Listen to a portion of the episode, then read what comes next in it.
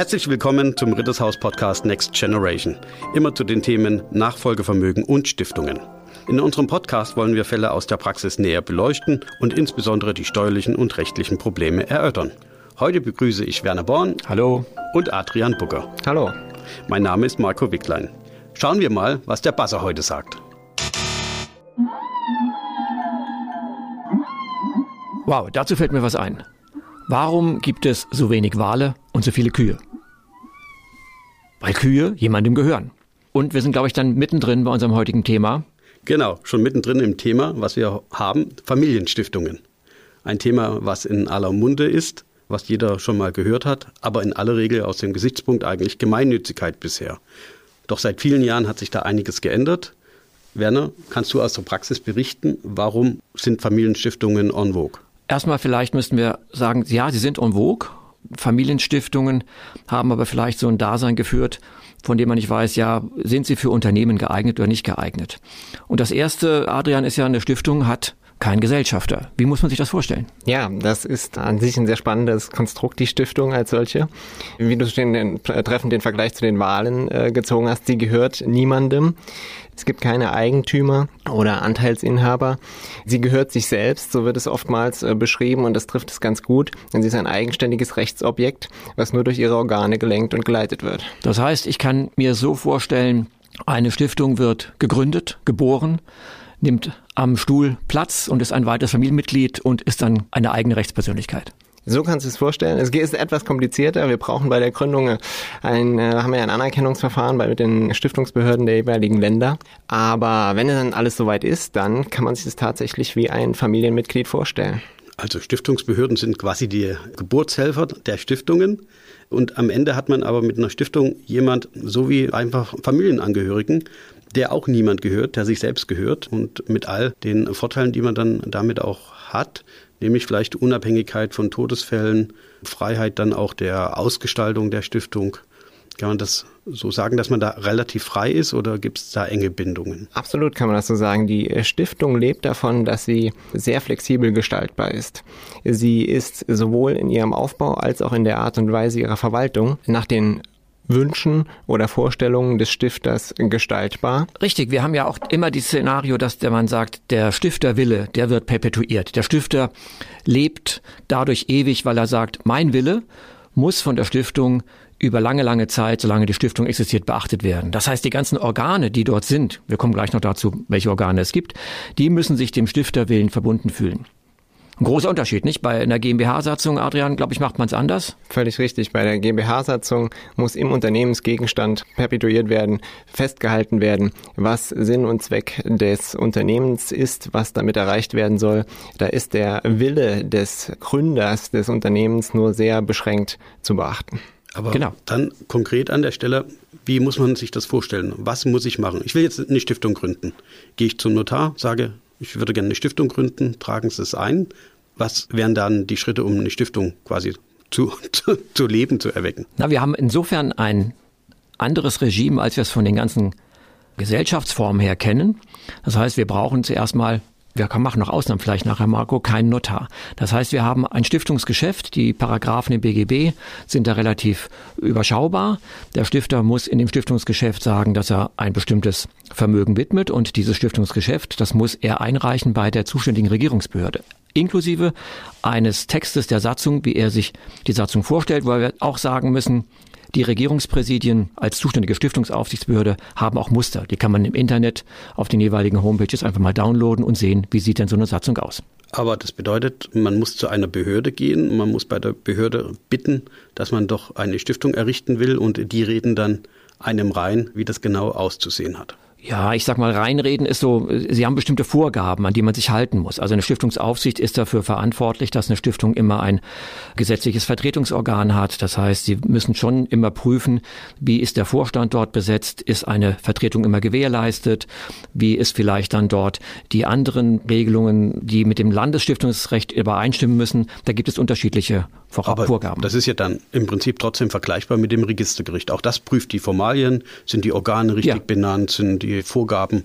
die ja. rechtlichen Vorgaben eingehalten, aber ja. trotzdem Freiheit. Ich kann die Stiftung so gestalten, wie ich sie möchte, wenn ich mich nur an die formalen Vorgaben dann eben halte. Genau, da der Stifterwille ja der Primat der Stiftung ist, ist natürlich die Individualität viel größer unter Umständen noch als in der standardisierten Aktiengesellschaft oder GmbH-Satzung. Und das ist das, was wir dann erleben. Und dann kann so ein Verfahren auch mal drei, vier Monate dauern, bis man eben einen Konsens erzielt hat über die Satzung. Ja. Und was gibt es dann? Gibt es auch Vorschriften wie bei der GmbH, dass ich ein bestimmtes Mindestkapital benötige? Also Mindestkapital gesetzlich vorgegeben ist das nicht. Wir haben einfach unterschiedliche Länder und unterschiedliche Behörden. Hm, wenn man eine Stiftung mit Bargeld errichten möchte. Da kann man mal so eine Bandbreite nennen. Zum Beispiel Bayern fordert ein Grundstockvermögen von 300.000 Euro und Rheinland-Pfalz zum Beispiel von 25.000 Euro. Oh, Rheinland-Pfalz also geringeres Grundstockvermögen? Ja, ist sehr liberal. Ja? Das heißt, man sagt, vielen Bürgern soll Gelegenheit gegeben werden, auch eine Stiftung zu errichten. Eine Familienstiftung. Ja, also kann man sagen, statt einer GmbH kann ich mich genauso gut auch für eine Stiftung entscheiden und erschaffe dann eine Gesellschaftsform, die sich selbst gehört, die auf alle Ewigkeit dann auch Bestand haben kann. Die Stiftung kann auch als Holding fungieren. Das ist natürlich eine tolle Möglichkeit, jenseits von GmbH-Strukturen oder GbR-Strukturen ganz oben an der Spitze des Konzerns eine andere Körperschaft zu platzieren. Aber dann nehme ich den Fall, die Stiftung ist die Holding. Jetzt sammelt sich Geld an in der Holding. Was geschieht mit dem Geld? Es gibt ja keine Anteilseigner. Das heißt, wer hat Zugriff auf das Vermögen? Kann das ausgeschüttet werden? Wie kommt man dann auch an das Geld heran, wenn man sagt, wir bräuchten mal in unserer Familie jetzt wieder eine Auszahlung? Ja, guter Punkt. Der entscheidende Gesichtspunkt bei der Ausschüttung wird wieder in der Satzung geregelt. Das sind die Bezugsberechtigten. Das heißt, jede Stiftung, und wir sprechen ja nicht über die gemeinnützigen Stiftungen, sondern über die privatnützigen Familienstiftungen, hat einen Zweck. Und der einzige Zweck dieser Stiftung ist, die Familie zu versorgen. Das heißt, ich kann in der Satzung definieren, wer gehört zur Familie. Also zum Beispiel die Urgroßeltern mütterlicherseits und väterlicherseits und noch die von meinem Lebenspartner. Dann habe ich einen ganz weiten Kreis der möglichen Begünstigten, die aber keinen Anspruch haben auf Ausschüttung. Aber so würde man das regeln. Das heißt, in die Satzung würde ich dann die Klausel aufnehmen, bezugsberechtigt sind folgende Abkömmlinge Exakt. zum Beispiel. Kann ich ja auch Ehepartner mit aufnehmen ja. oder auch ja. Äh, Lebenspartner, unabhängig von einer Verheiratung. Ja, das ist ja das, was Adrian vorhin gesagt hatte. Wir haben zwar keine Anteile mehr und bei der GmbH kann ich immer nur den mit Ausschüttungen begünstigen, der Gesellschafter ist. Bei der Stiftung ist der Kreis frei bestimmbar. Da ich keine Anteile habe, kann ich an alle beliebigen Personen, die ich definiere, oder auch andere Stiftungen, Trusts im Inland, im Ausland, dort aufnehmen. Und Werner, vielleicht auch noch ein entscheidender Punkt. Du hast es schon angesprochen. Die Stiftung ist so auszugestalten oder kann so ausgestaltet werden, dass die Bezugsberechtigten keinen Anspruch gegen die Stiftung haben. Bei einer klassischen Gesellschaft, beispielsweise einer GmbH, bestehen grundsätzlich Gewinnbezugsrechte bzw. ein Anspruch auf Gewinnausschüttung, wenn die Gesellschaft Gewinne erwirtschaftet hat. Ja, wir regeln das im Regelfall so, dass diese Ansprüche nicht bestehen. Denn wir müssen eins bedenken, wenn Gesellschaftsanteile an einem Familienunternehmen auf eine Stiftung übertragen werden, dann ist es im Regelfall eine Schenkung. Denn das Betriebsvermögen ist ja noch nach 13a Erbschaftssteuergesetz begünstigt und das möchten wir gerne nutzen.